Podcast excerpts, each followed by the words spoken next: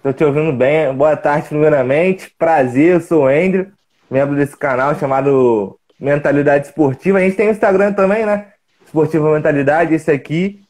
E obrigado por ter aceitado o convite. Você foi muito gentil com a gente, aceitou de primeira. É, fiquei muito grato.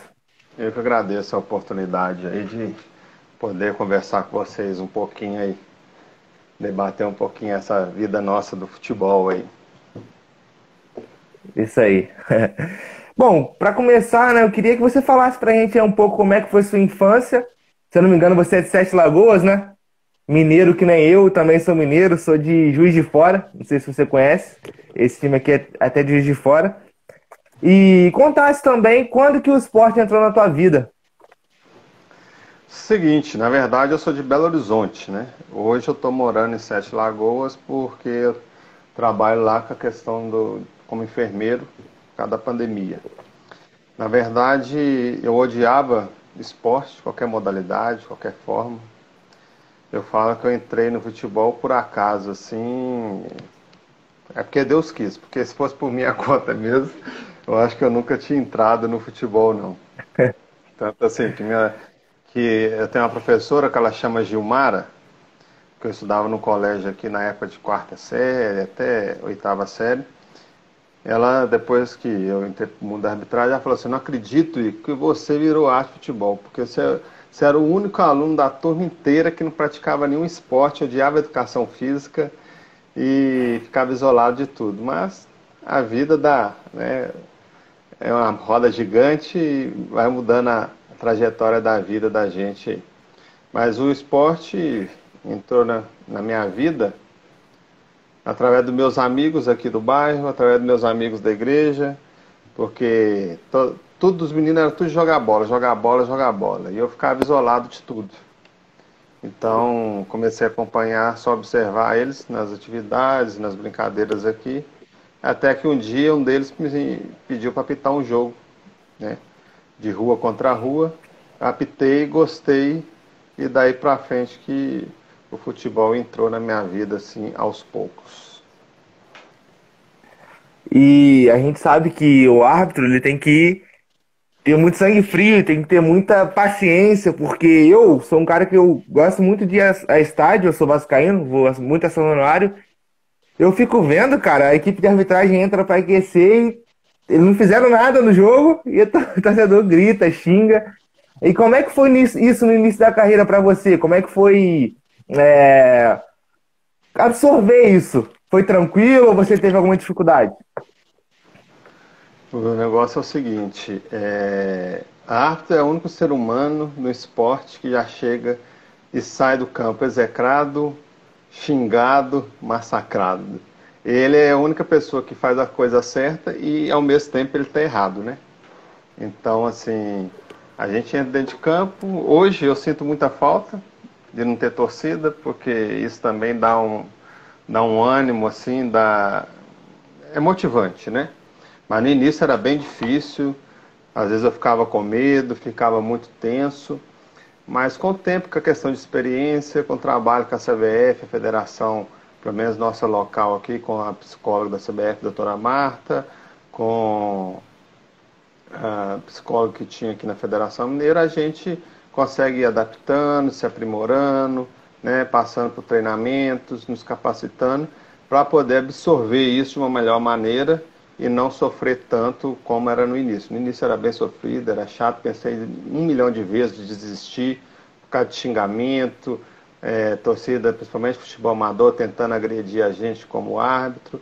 Então é um período assim bem, bem tenso, né? Eu ia até te perguntar isso, que bom que você tocou nesse assunto. É, para você, qual é a maior diferença de apitar no futebol amador, de várzea, né, que seja, e no futebol profissional? é a questão da estrutura, primeiramente estrutura física, né?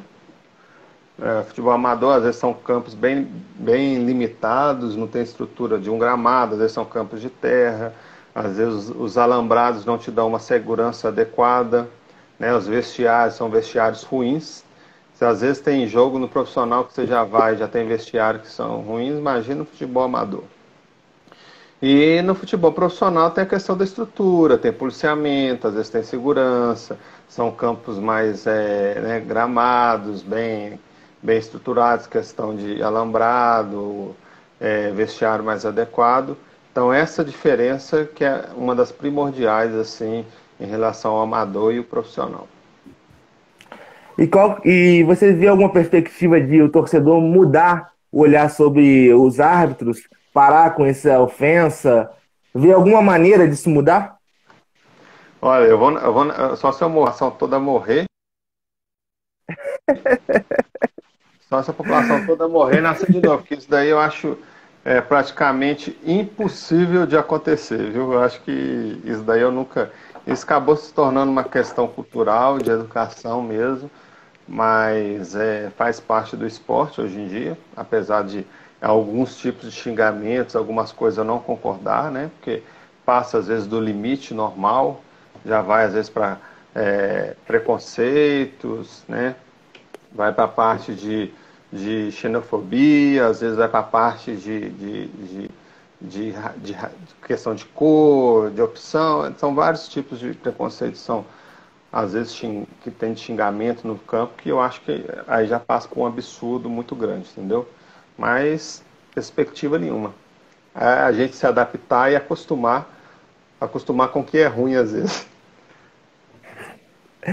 E você já apitou alguns, vários jogos grandes aí. E qual que é o segredo para controlar uma partida quente, um clássico, ainda mais é. com um torcedor em cima? Qual que é o segredo? Apitar assim, em cima? Alguns segredos. Primeiro, assim, a questão de, de, de, a experiência que você vai ganhando no decorrer da carreira, né?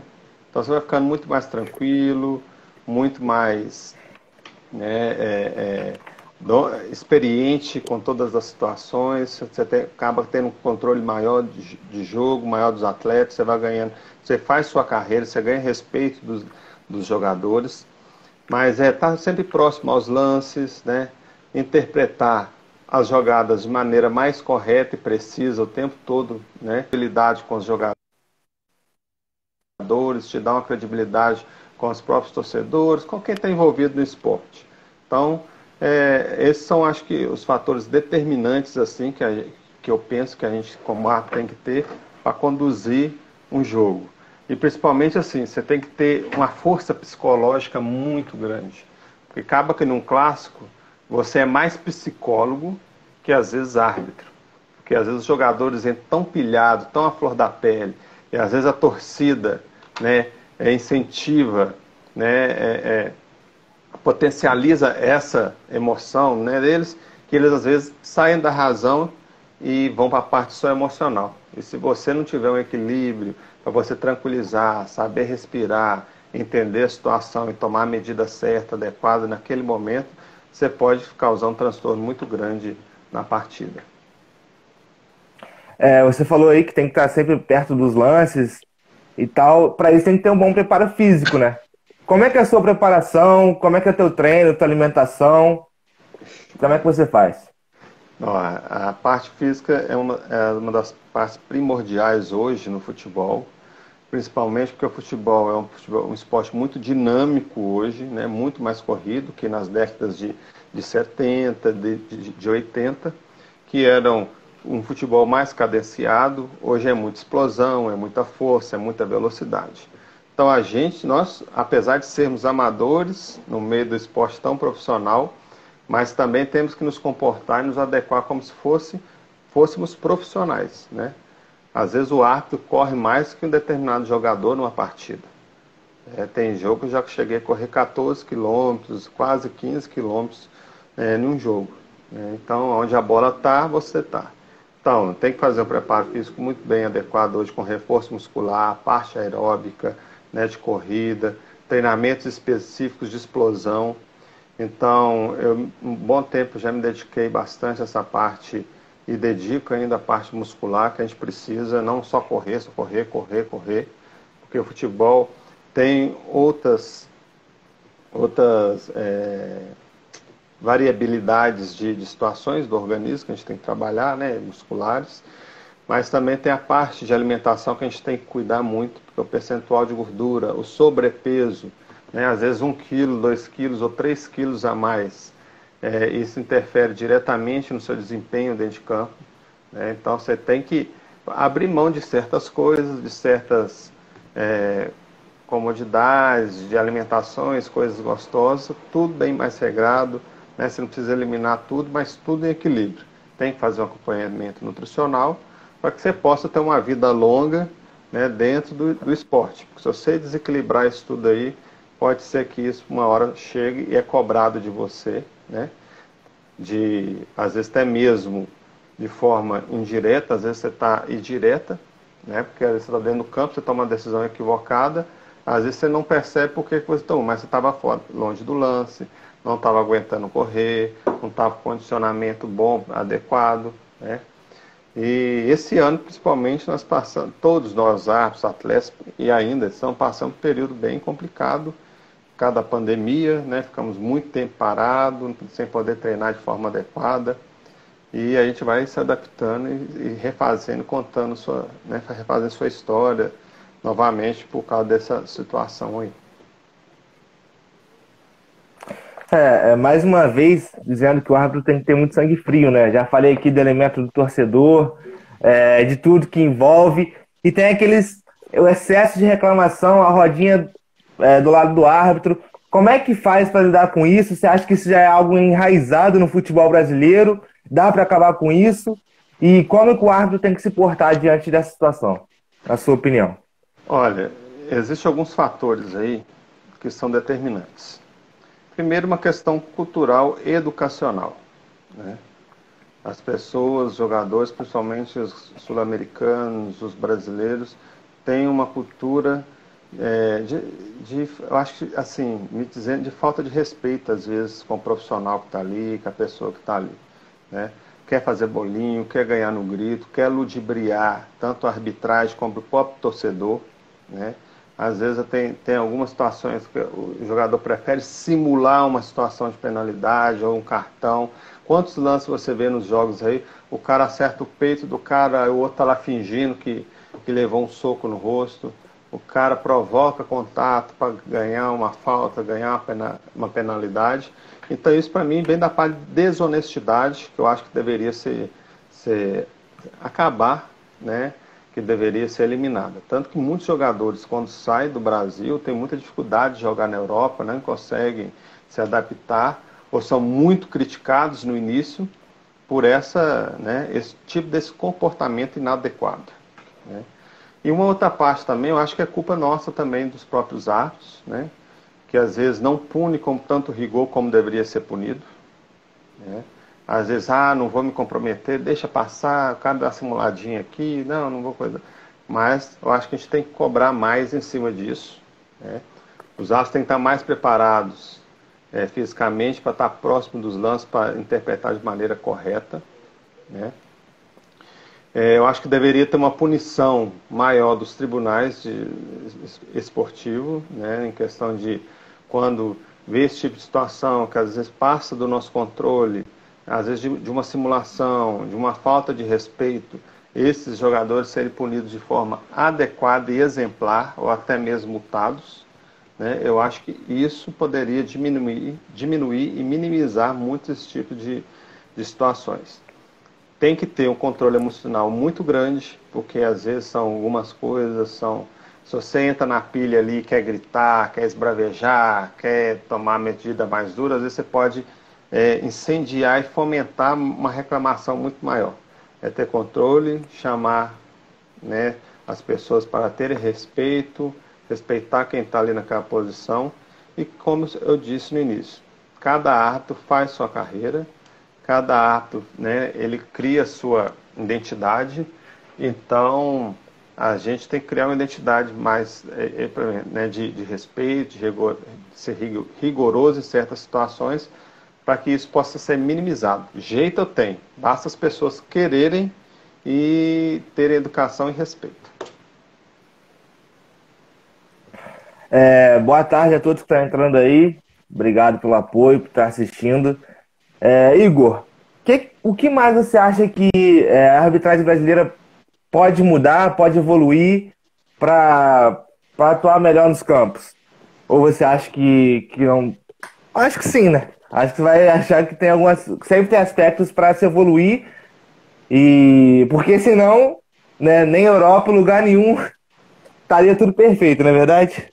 Só, repete só o início da pergunta, porque é, o vídeo travou aqui, só o início da pergunta. Tá, é, o que, que você acha que a, a arbitragem brasileira pode mudar em campo, assim, na maneira de agir, é, até fisicamente, para assim, ser mais precisa e evoluir cada vez mais? Olha, é, evolução melhor a gente tem que ter sempre, né? Acho que essa parte de, de parte física, eu acho que a gente pode melhorar mais para desempenhar mais, né? A CBF tem nos ajudado, eu acho que poderia ter um trabalho maior de questão do ato, na formação dele, no, no estado dele, ser mais acompanhado mais de perto, ter assim um, capacitações mais adequadas. Quando ele chegar no quadro da CBF, ele está mais pronto, ele está mais firme, mais, né, ter um incorporamento assim maior para ele poder conduzir as partidas e os jogos. Eu acho que é, é, é, é educação contínua mesmo, igual tem sempre, a CBF é, tem, semanalmente tem nos passado formas de estudar. Hoje, agora, com essa questão da pandemia, descobriu uma forma muito, uma forma excelente de, de chamadas de vídeo, de aplicativos, que a gente pode se capacitar, ter reuniões, mais proximidade. Antes, o Brasil, um, um grande problema que a gente tem, tinha no Brasil, assim, é um país continental, são 27 estados, 27 federações, né? E isso dificulta muito você poder reunir todas as pessoas, poder dar é, uma capacitação, um treinamento adequado para todo mundo. Então, com a tecnologia hoje que está tendo, eu acho que isso vai facilitar muito, né? E cada um desempenhar, desenvolver, à medida do possível, a sua parte técnica, sua parte física, sua parte mental, para que isso tudo possa melhorar o nível da arbitragem. Além do que, eu acho, né, com o tempo que isso possa acontecer, a questão da própria profissionalização dos árbitros, para que ele possa viver independente só da arbitragem. Porque no meu modo de pensar, claro, tem vários fatores que envolvem, ah, vamos profissionalizar. Não é tão fácil assim, várias pessoas já pensaram, pensam, mas isso pode ser né, trabalhado, feito projetos para que isso possa acontecer. Se você é um médico, se você é um educador físico, se você é um enfermeiro, o pessoal está perguntando sobre enfermagem aqui, é, e você dedica exclusivamente àquela profissão, claro que o seu desempenho, claro que a forma da sua atuação será muito melhor. Você terá uma qualidade muito maior. Mas mesmo assim, os erros não serão minimizados. Vou te dar um exemplo. Jogadores, a maioria não são profissionais que disputam as primeiras divisões, não treinam lá diariamente, chute a gol, pênalti, tá, treinamento diário, contínuo. Na hora do jogo, não vai lá e joga, erra gol debaixo da trave, perde pênalti, dá passe errado. É, faz parte do futebol, somos seres humanos, mas acho que a gente pode se capacitar melhor e minimizar isso tudo para que possa ter uma arbitragem melhor no, né? Apesar de que já evoluiu muito, as pessoas não conseguem enxergar isso, não conseguem valorizar isso, que é muito mais fácil criticar do que apoiar e, e aceitar certas coisas, mas faz parte do esporte. E como é que você faz para conciliar é, a arbitragem com a enfermagem? É difícil, é complicado? Ou você tem anotado tudo na agenda? Como é que é? Cara, Infelizmente, eu tive que tomar uma decisão muito dura, muito difícil agora, recentemente. Deve ter uns 15 dias, início do mês agora. Eu tive que sair lá da UPA, onde eu trabalhava, porque não estava tendo como conciliar. Porque antes eu poderia trocar, eu fazia, tinha uma, um plantão, de, uma forma de troca de plantões, né? Então eu ia viajar, trocava plantão. Então fazer plantão de 24 horas, e isso resolvia, tinha mais opções de pessoas e outros enfermeiros que poderiam trocar comigo. Mas aí entrou uma outra empresa e essa empresa mudou o sistema por causa da CLT, que determina algumas coisas. Então eu poderia só trocar três plantões e eu só poderia trocar plantão noturno com plantão noturno. Então não e não poderia fazer mais plantões de 24 horas. Então isso me limitou muito, mas me limitou muito mesmo. Teve alguns plantões que eu, eu, acabou faltando, algumas trocas que as pessoas não foram e começou a ocasionar alguns problemas. Então o meu gestor me chamou, nós conversamos. E, infelizmente eu tive que sair agora no início de é, na segunda semana de, de, de novembro. Mas espero que em janeiro agora eu possa voltar, conseguir alguma outra área lá que eu consiga me adaptar e continuar. Mas era bem difícil, viu? Não era fácil não. Eu não estava tendo vida social. Eu saía, chegava de viagem, ia para plantão, fazia plantão 24 horas, às vezes plantão três, quatro vezes todos os dias, plantão de 12 horas à noite, noturno. Então estava bem cansativo, mas era bem. me ajudou muito e sou muito reconciliado as duas situações. E como é que é a relação de, de vocês, árbitros, na CBF? Até no próprio intervalo do jogo, qual que é o papo que rola no vestiário? Como é que é? Pode falar isso ah, pra gente? Posso, é, é, muito engraçado. São 15 minutos de intervalo. Da hora que você termina o jogo, para você reiniciar a partida. É tão rápido, mas é tão rápido, que não dá tempo para você fazer nada. Você acaba a partida, aí até os jogadores saírem, até você sair de campo, já levou dois, três minutos. Aí você chega, senta, bebe uma água, descansa, comenta alguma coisa, alguém faz alguma sugestão, ó, eu acho que você tem que ficar mais próximo, vamos ficar atento a isso, né? eu acho que você se equivocou ali, né? vamos, vamos, então vamos ajudar, conversa um pouquinho e já está na hora de voltar. Né? A gente não tem acesso a nenhum tipo de. A gente não tem acesso à, televisão, a gente não tem acesso a, a telefone, porque tem um, um observador, tem um, um, uma pessoa da CBF que nos acompanha. A gente é orientado a desligar todos os telefones antes de iniciar a partida, né, para você não ter esse tipo de acesso a alguma informação inadequada que pode mexer com o seu emocional e você depois conduzir a partida né, de forma é, ruim, né? Que isso pode mexer com o seu emocional e depois você não tem o controle adequado mais do jogo. Sim.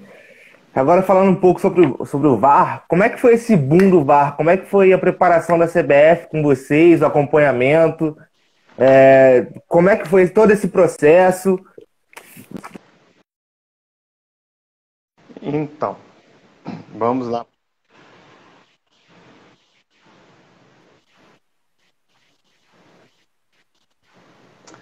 Claro, assim, o, o, o Andrew. Tá me ouvindo? Tá, né? Tô, tô. Perfeitamente. O VAR para mim foi a melhor coisa que chegou no futebol. Né? Às vezes só quem está dentro do, do, processo, quem acompanha diariamente, semanalmente, que tem essa visão. Né? E as pessoas também têm outra coisa, as pessoas são muito impacientes, são muito imediatistas, querem que as coisas funcionem como já tivesse 5, 6, 10 anos já de, de, implementação, que tudo fosse 100%, e não vai ser desse jeito. Né? É, quantas vezes eu já falei aqui, a arbitragem, as decisões da arbitragem é um do contexto total do futebol. Né? Mas no início, eu passei por todos os treinamentos que já tiveram, acho que eu já passei por cinco ou seis treinamentos é, intensivos de vaca, a gente vai para uma cidade, Águas de Lindóia geralmente, a gente fica lá 15 dias, 10 dias treinando todo dia, quatro, praticamente 24 horas. Fora as horas de jogo, você vai ganhando experiência, né? É, fora as horas que eu assisto vídeos, lances de outras ligas, para poder ajudar e fomentar.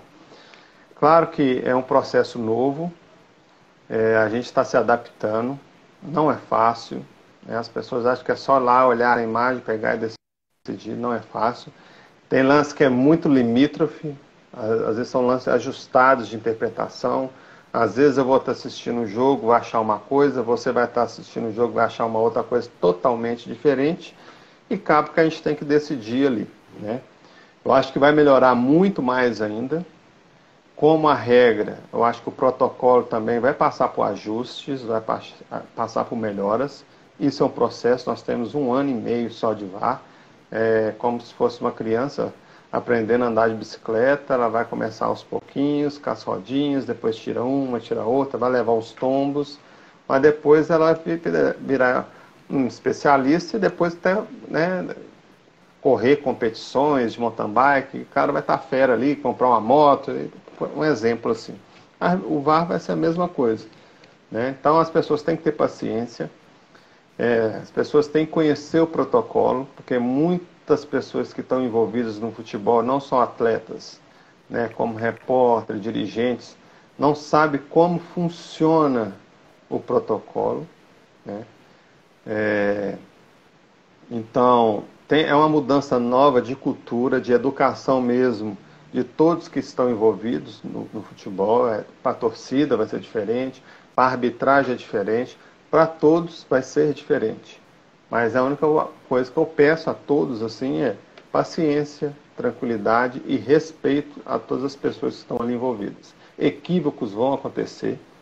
VAR não veio para ser 100% preciso, nunca vai ser, até porque é ser humano que está ali vendo as imagens e ser humano pensa e interpreta de maneira diferente de cada pessoa e cada lance é um lance diferente. Não todos não não são todos os lances que são iguais, né?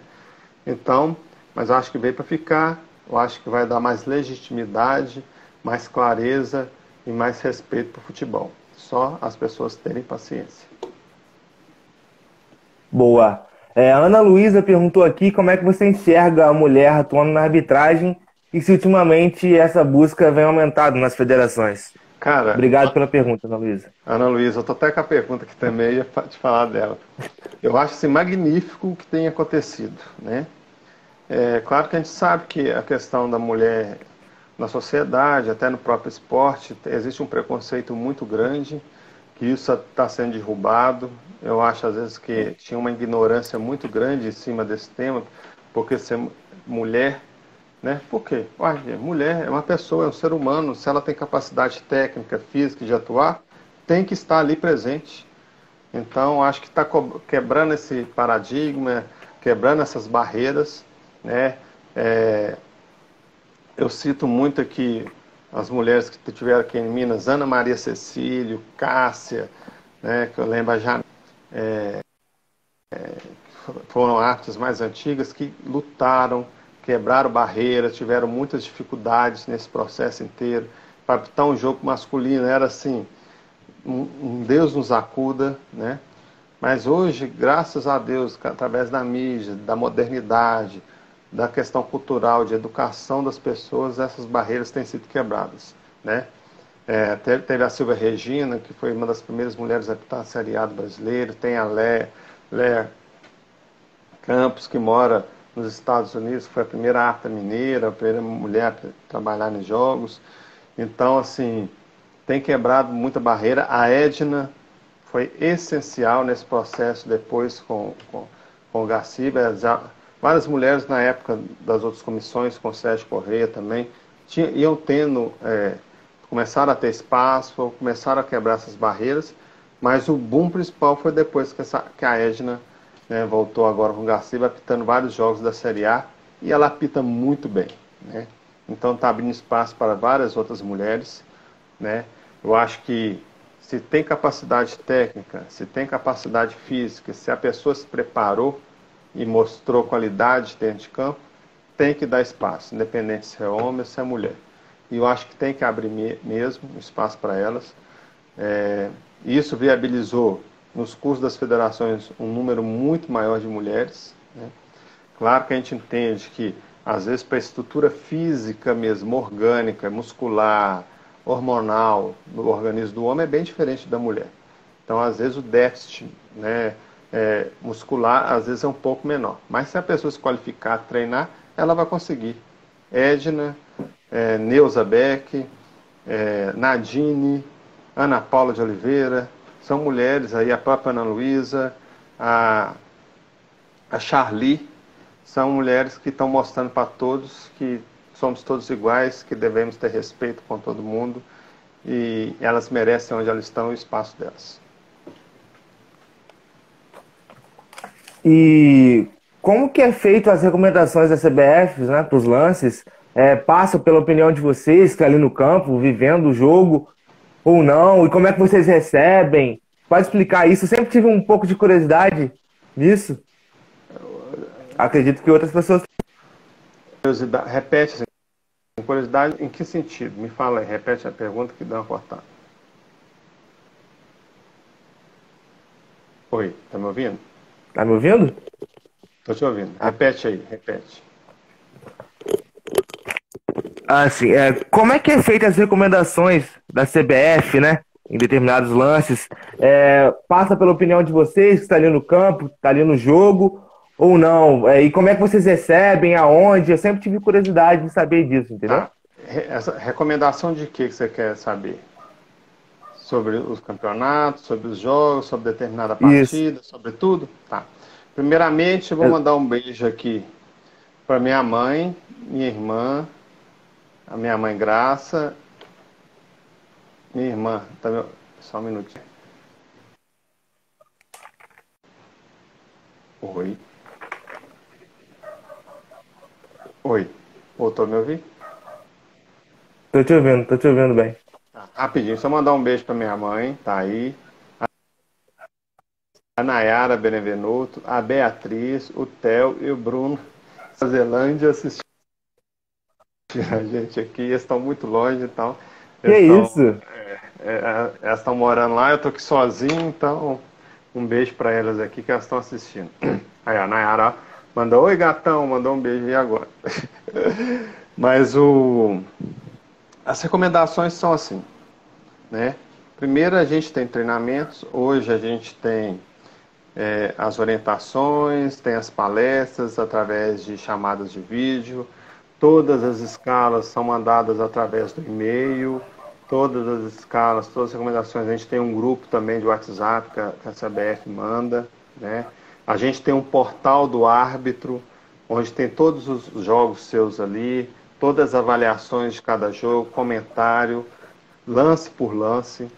Quando tem algum vídeo, alguma discordância de alguma situação, eles mandam esse vídeo para a gente no portal para que a gente possa assistir novamente e a gente possa comentar por que da decisão naquele momento e também qual seria a decisão adequada depois que eu revi o lance, entendeu?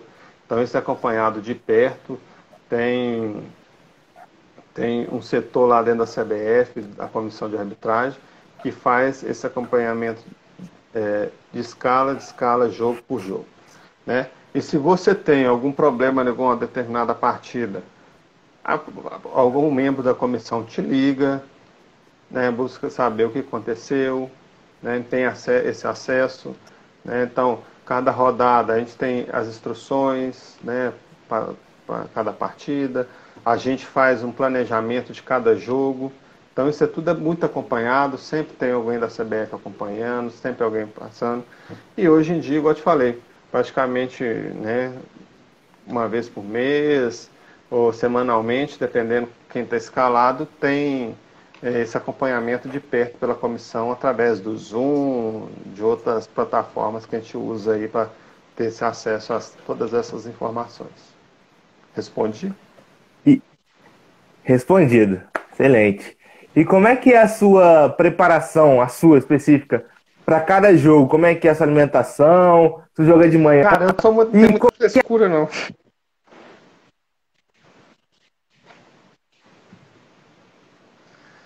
se você já apitou os jogos às 11 da manhã. Né? Terrível. É, como, é, como é que é? Fala da gente.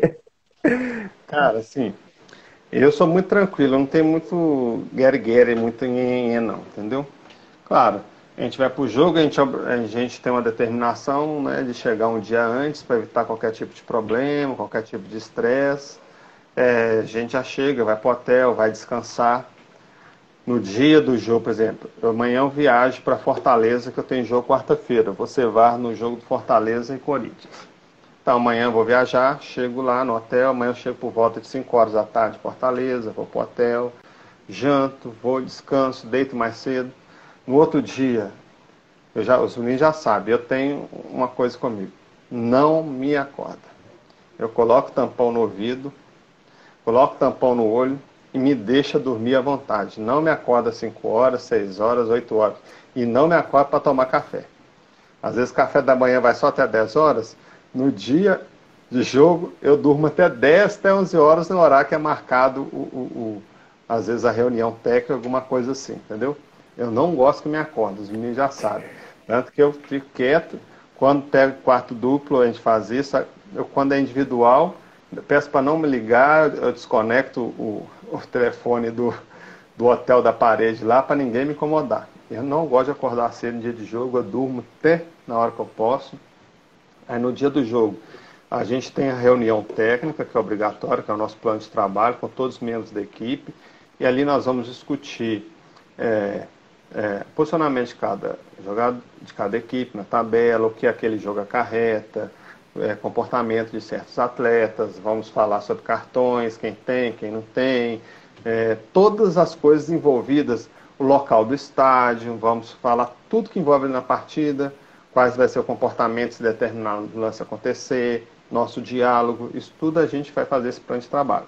Depois almoça, né? Geralmente depois do almoço, dependendo do horário do jogo, eu volto, dou uma cochilada de novo de tarde, aí eu vou para o jogo tranquilo, relaxado, sem sem estresse nenhum. Então é o dia meu de descanso, de relaxamento, entendeu? E, por exemplo, Dá show de 11 que... horas. Não, pode falar. Não, desculpa, pode, pode continuar. Não, pode falar, você primeiro dá para dizer o quê? Eu só ia perguntar se dá, que dá para dizer se, que os árbitros estudam tanto quanto os treinadores, ou não. Claro. Essa semana passada aí, acho que teve o, o Lisca, é, não sei o nome dele, é treinador da América e teve no Bem Amigos. Né? E a gente já sabe disso. Eles fazem um estudo de cada partida de cada árbitro. Ele fala que ele fala, ele tem um estudo do árbitro dos últimos oito partidas que ele atuou, o número de cartões que ele deu, qual o comportamento dele para determinado lance. Então, eles estudam a arbitragem. Isso é fundamental. Da mesma forma, nós árbitros temos que estudar o comportamento de cada pessoa para você não ser pego de surpresa, né? Porque na hora que o cara, o atleta vem, o treinador já vem, você já sabe como lidar com ele, porque você já sabe qual o comportamento dele, o que ele vai fazer. Então, a gente tem que fazer esse estudo, entendeu? É, e, por exemplo, jogo de 11 horas, você me perguntou. É o pior jogo para mim que existe. Pior jogo. Primeiro, você tem que acordar muito cedo, porque você tem que chegar duas, por exemplo, se o jogo é 11 horas, é, é o pior jogo que tem. Travou um pouco aqui. É. Vou falar do jogo de 11 horas, que é o pior jogo para mim que tem. Por quê? É. Por, exemplo, por exemplo, você vai chegar, o jogo começa às 11. Aí vai de 11 a meio-dia, meio-dia a 1. É o pior horário de pico de sol, né? O desgaste físico é muito grande. Se o jogo é 11, você tem que chegar no estádio 9 horas, você tem que chegar duas horas antes. antes. Se você chegar 9 horas, você tem que acordar 6 ou 7 horas.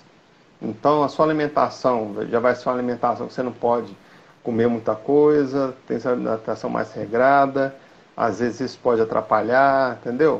É, às vezes, dependendo do horário que você chega, você não consegue descansar direito. Então, um jogo que eu acho que traz um transtorno físico muito maior, compromete mais do que os, os jogos nos outros horários, né? Para mim, no meu modo de pensar, né? Porque aí envolve muita coisa. Deveria ser proibido jogo de 10 horas a 4 horas da tarde, que é o pior horário de calor. A Sociedade Brasileira de Dermatologia nos proíbe, nos orienta a não pegar sol de 10 às 4, porque é o pior horário de incidência de, de raios ultravioletas que dão câncer de pele. Então, deveria ser proibido o jogo esse horário, até por uma questão orgânica e de saúde, entendeu? Mas, como não posso escolher, né, tem que ir nos jogos. O melhor horário de jogo é 18h30 e 19h30. Agora, é, eu vou para umas perguntas mais diretas aqui, mais curiosas sobre sua carreira, tá? É, já está acabando, a gente já tem 42 minutos de live. Passa rápido. Mas assim, vamos conversar. Essas perguntas aqui muito curiosas, eu mesmo preparei. A primeira é qual que é o jogo mais quente, mais pegado que você já apitou na sua vida? Cruzeiro e Atlético. Campeonato Mineiro, Final. Foram dois, Cruzeiro e Atlético. Tem o do primeiro turno no Campeonato Mineiro de 2017 e a final do Campeonato Mineiro desse ano, que eu optei os dois clássicos. São jogos muito tensos, mais pegados e mais quentes. Clássico é clássico, né? E qual o maior clássico do futebol brasileiro para você? Cara, isso é, é, difícil de responder. Porque assim, cada estado vai defender o seu clássico, né? cada estado vai defender é, a sua, é, os, os times que dali a pessoa mora. Mas é, é muito difícil, porque é difícil falar. Porque eu não vivo, eu não, eu não vivo, por exemplo, no Rio de Janeiro para falar de Flamengo Fluminense, Flamengo e Vasco, Flamengo e, e, e, Botafogo. São clássicos. Né? Eu não vivo no Rio Grande do Sul para falar do Grenal. Eu não vivo na Bahia para falar do Bavi. Então, cada estado, é assim, são jogos que mexem assim, é com o estado inteiro, com o emocional muito grande das pessoas, entendeu? Então, é, qualquer clássico para mim é o maior do estado na qual a pessoa representa.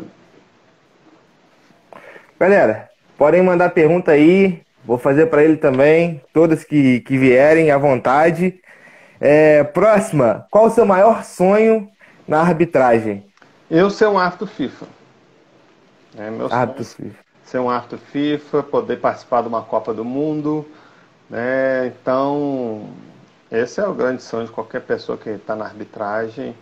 É, que isso possa acontecer na carreira de qualquer pessoa. É muito difícil, não é fácil, como as pessoas pensam, né? porque são vagas limitadas e tem muitas pessoas qualificadas, mas a esperança e o sonho é o último morre, então a gente tem que que,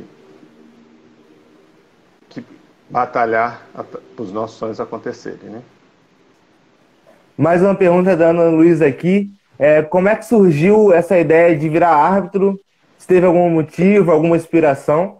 Ó, virar árbitro foi na Copa do Mundo de 94. Eu comecei a gostar de futebol e o primeiro personagem no jogo que eu gostei foi do árbitro roupa diferente, mais bonita, mais chamativa, dando cartão amarelo, cartão vermelho, mandando e comandando. Então aquilo me chamou muita atenção.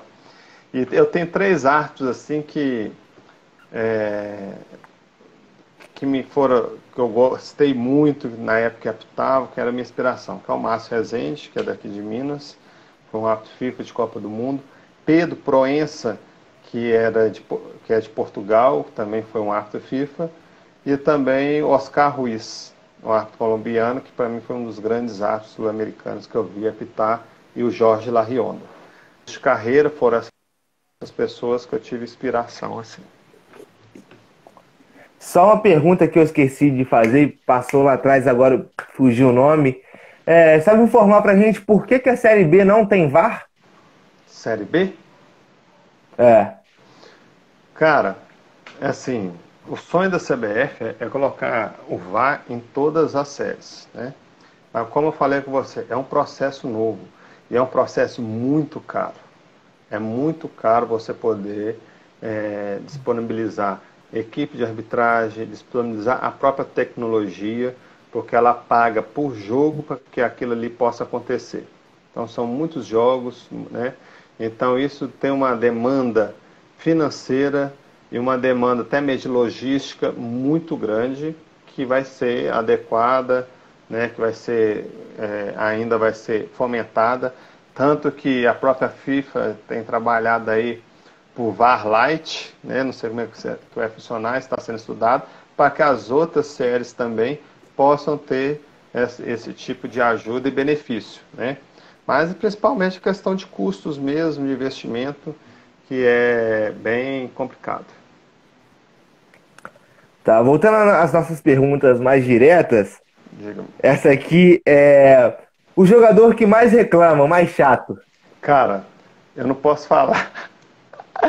Atualmente eu não posso falar. Ah, é contigo. Não, nós estamos ferrados, Kiko. Se eu falar aqui, não é que falo. Tranquilo. É, Tranquilo. Mas que tem um bocado aí, viu, bicho? Nossa senhora. Eu perguntei porque nunca sei. se sabe, né? Cara, assim, mas a gente como atleta e as pessoas têm que entender o seguinte, você está ali no esporte, dentro do jogo, né, dentro da partida ali, a pessoa tem um comportamento. Não quer dizer que o que ela faz ali dentro é o que ela seja fora, entendeu? Que é o futebol mexe com, muito com o emocional das pessoas. Então, às vezes, esse controle emocional, às vezes a pessoa não tem e ela passa um pouco do limite, né? E tem gente que, às vezes, é, é, é questão de, de, da natureza dela, de ser líder, de, né, de querer comandar. Então, às vezes, pega o árbitro ali, que geralmente o perfil daquele árbitro é um perfil de liderança, né? Então, choca dois perfis de liderança assim, às vezes pode dar algum tipo de atrito. Mas faz parte do esporte você. Mas tem muito caboclinho chato, tem, viu? Tem hora que tem vontade de você pegar, meu sai meter vermelho nos 500, mas equilíbrio emocional. É importante. Isso aí. É... Aí o Maicon perguntou: você prefere trabalhar no VAR ou como árbitro de campo? Cara, hoje eu prefiro trabalhar no VAR. Eu adoro ser árbitro de vídeo. Estou é, muito satisfeito com o meu trabalho no VAR, me adaptei muito bem. E vários fatores. Hoje, por exemplo, hoje eu tenho 40 anos de idade, já está mais velho, o desgaste físico é muito grande para você conduzir uma partida. Né? É, me adaptei muito bem. Então, se eu pudesse, pudesse escolher, né, eu gostaria de só trabalhar no VAR. Mas eu apito em campo e apito e trabalho no VAR. Mas tanto que se for olhar minhas escalas esse ano, a maioria foi no VAR. Qual que é a torcida mais calorosa? Cara, várias. Todas as torcidas são calorosas, porque elas demandam amor, paixão pela sua equipe, independente se tem um ou se tem 70 mil. Aí o que mexe com a pessoa é a emoção ali. Então, às vezes, tem um, dois, duas, três pessoas torcendo para aquele time. Eu acho que às vezes é muito mais emocionante do que às vezes você vê milhares ali. Você vê o que, que a paixão, o que, que o futebol é, mexe né, no emocional de várias pessoas. Pô, legal. Qual que é a melhor atuação na sua carreira? Melhor atuação foi a final do é. Campeonato Mineiro, essa de 2017 entre, entre o Cruzeiro. Tem várias boas, entendeu? E teve muitas cagadas também. Mas a mais legal foi Calma essa... que tem essa pergunta daqui a pouco. A mais legal foi do Cruzeiro e Atlético, porque foi a final do Campeonato Mineiro e tinha 10 anos que um árbitro mineiro não apitava uma final de Campeonato Mineiro. Então eu tive esse privilégio de apitar e me saí muito bem na partida, entendeu? Preciso, preciso perguntar? Qual foi a maior cagada? Oh, bicho. e qual ah. foi sua reação? Na hora que você percebeu que você. Hum, o que, que você passou na sua cabeça na hora ali? Cara, eu acho assim, que teve dois jogos que me marcaram assim, que pela repercussão que teve depois da partida, questão de imprensa, de dirigentes, que ficou bem marcado. Foi um jogo com Figueirense e Palmeiras, que eu tive alguns equívocos nesse jogo. Na hora dentro de campo a gente não percebe tanto, a gente sai às vezes do campo assim, até seguro de que fez uma boa atuação. Mas na hora que você chega no vestiário no final do jogo, Aí você vê aquele monte de reclamação, aquele monte de mensagem no celular, fala, Ih, hoje deu ruim. Deu ruim. Aí você vai para ver o que aconteceu, você fica triste, chateado, é, indignado com a sua atuação, que você quer entrar ali dentro de campo, demonstrar o seu melhor, mas às vezes passa do seu limite, entendeu?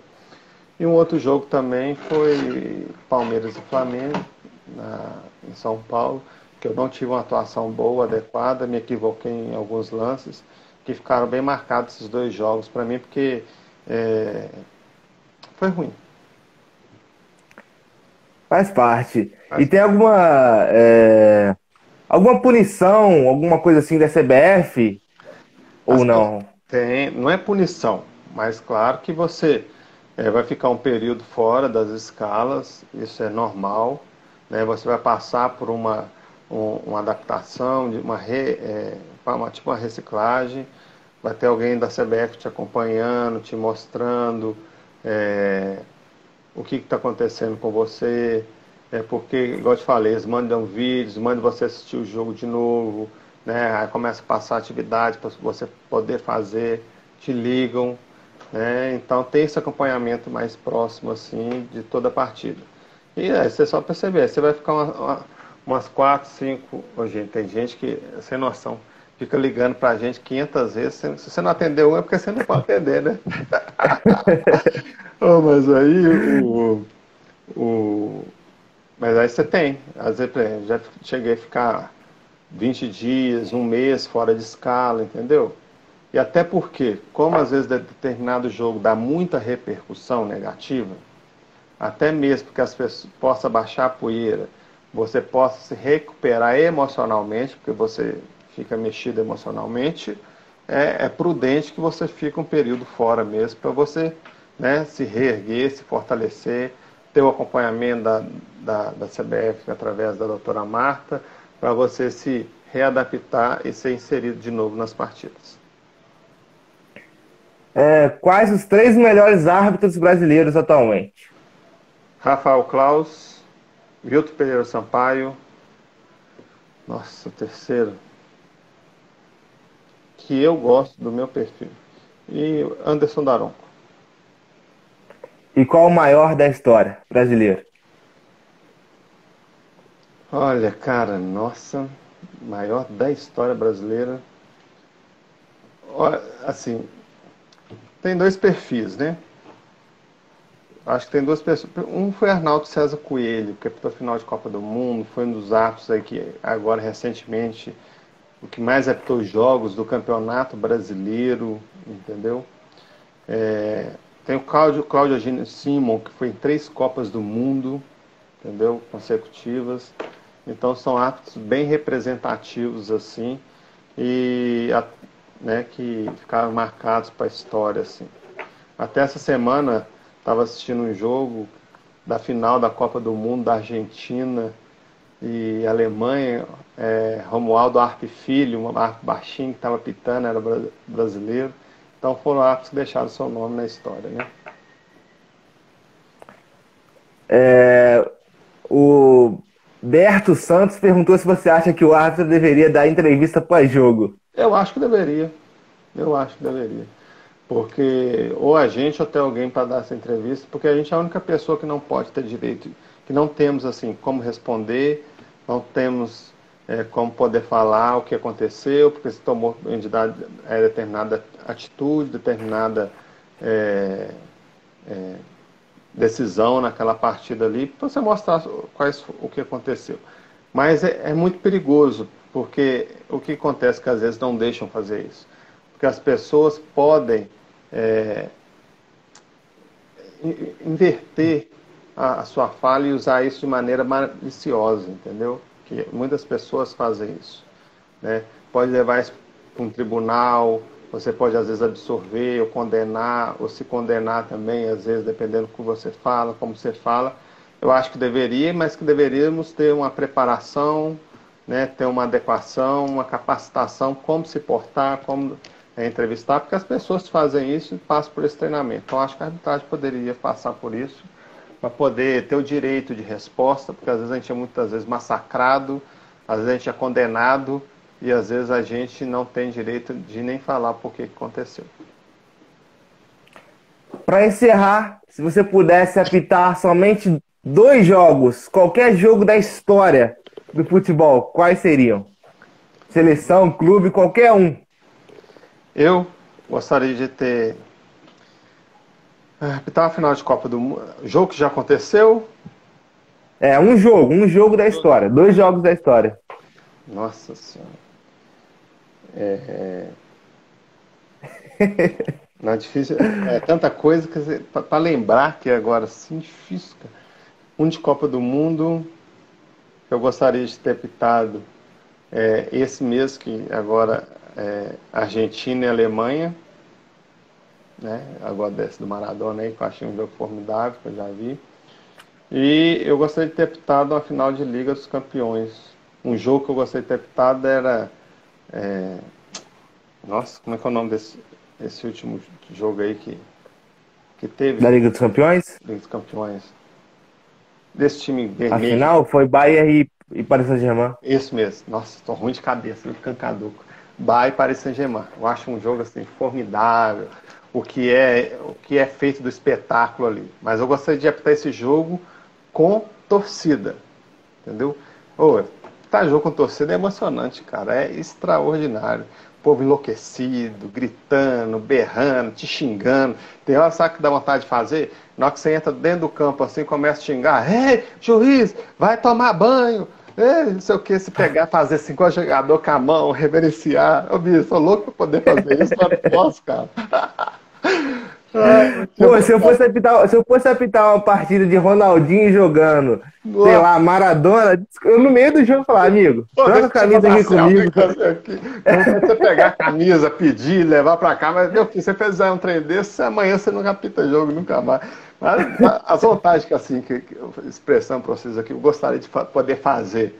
Claro que a gente tem né, normas, regras, eu tenho que cumprir elas, mas o que se eu pudesse fazer é isso que eu faria. Ô, me dá sua camisa para mim, de um craque, de uma pessoa que gostaria de pegar essa camisa, igual você falou, te bater uma selfie com o cara, determinados jogadores, algum ídolo, ou se não, cantasse a torcida, assim, ó, grita, xinga, fazer tudo. Isso eu queria fazer. Meu sonho.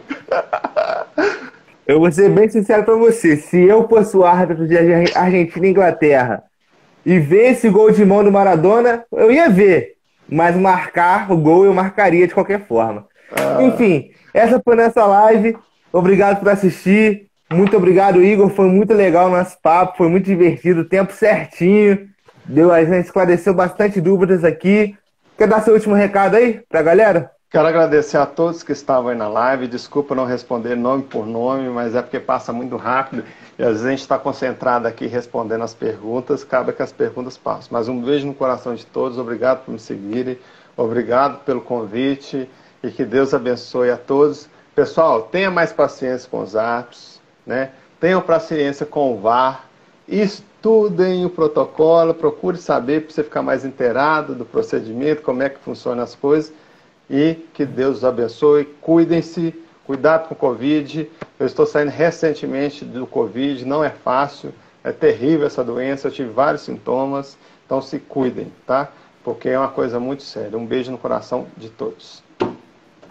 O... Só o último pedido, se você puder pra... pedir pra galera aí se inscrever no nosso canal Mentalidade Esportiva e seguir nosso Instagram, porque gente, eu não sou ninguém, pô. Ah, Seu pedido é, é especial. Ah, tá doido? Que você não é ninguém. Você é alguém, sim. Você é o Rendro, você é tem uma paz esportiva, esportiva mentalidade, você é uma pessoa extraordinária que me fez o convite. Se não fosse ninguém, você não estava aqui comigo. Né? Então, gente, sigam ele aí, dê essa moral para ele, é um cara especial, muito gente boa, que a gente possa fomentar o nosso esporte, dando credibilidade para pessoas como o Rendro aí. Muito obrigado. Muito obrigado. Galera, foi um prazer. Até a próxima. Ouviu aí, professor? Tamo junto. Tenha uma boa tarde. Um abraço, tchau. Ai, obrigado pelo aniversário aí, viu, gente? O pessoal tava. Porque domingo é meu aniversário, né? Dia 5 agora eu vou fazer 40 anos de idade, estou vovozinho. Aí o pessoal tá. Boa, parabéns, parabéns. Tá dando feliz aniversário. Obrigado, um beijo pra vocês. Viu? Tchau.